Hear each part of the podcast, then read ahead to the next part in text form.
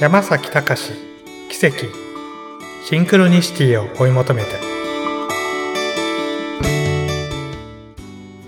はい皆さんこんにちは。山崎隆です。今週は人生においてある意味最も大切なゴール設定についてお話ししたいと思います。これまで何度もお話ししてきましたがゴール設定は現状の外側にします。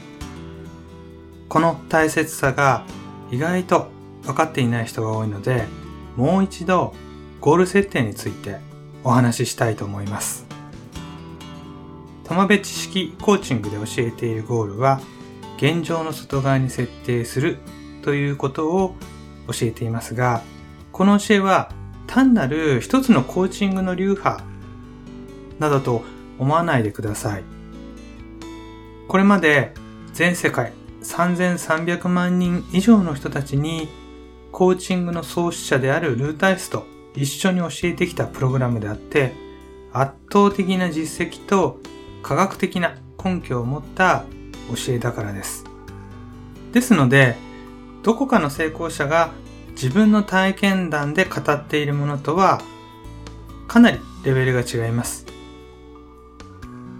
成功者はその人にとっての成功体験を語ってますが、他の人にもある程度の効果はきっとあるんだと思います。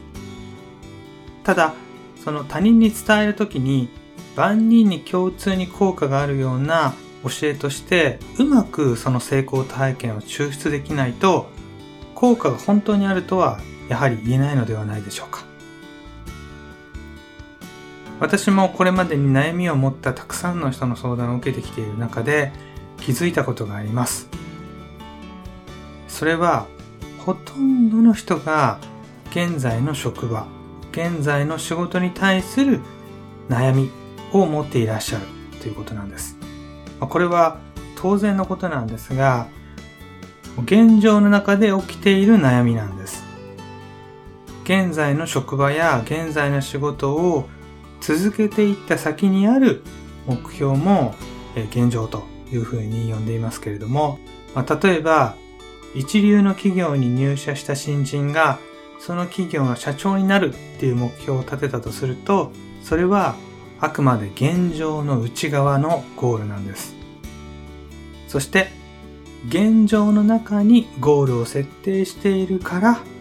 苦しくなるということをぜひとも皆さんに理解していただきたいなっていうふうに思います。現状の中にゴールを設定すると、現状を肯定することになります。現状を肯定すれば、このままあなたが変わらなくても達成できる未来がやってきます。もちろん、そのような未来がいいんだっていう人は、それで良いと思います。ただ、そのような人にコーチはいらないっていうだけのことだと思います。このラジオではコーチングの基本について、えー、いくつかお話をしていますが、そのコーチングのいろはについて少しお話をしていますが、まあ、コーチングをしているわけではありません。まあ、ラジオでコーチングをするということは不可能だからです。現状の外側にゴールを設定するというのはあくまでもコーチングを通じてしかできませんので、ご自身のゴールが現状であるのか、そうでないのかは、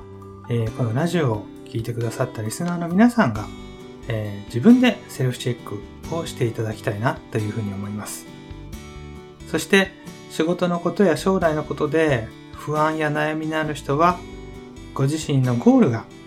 現状の内側になっていないのか、それを確認してみてください。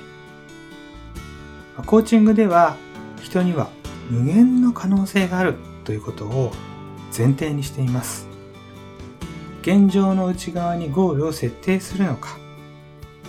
それとも現状の外側にゴールを設定するのかは、あなたがどう生きたいのかという選択の問題なんです。本日はゴールの設定についてお話をいたしました。本日もありがとうございました。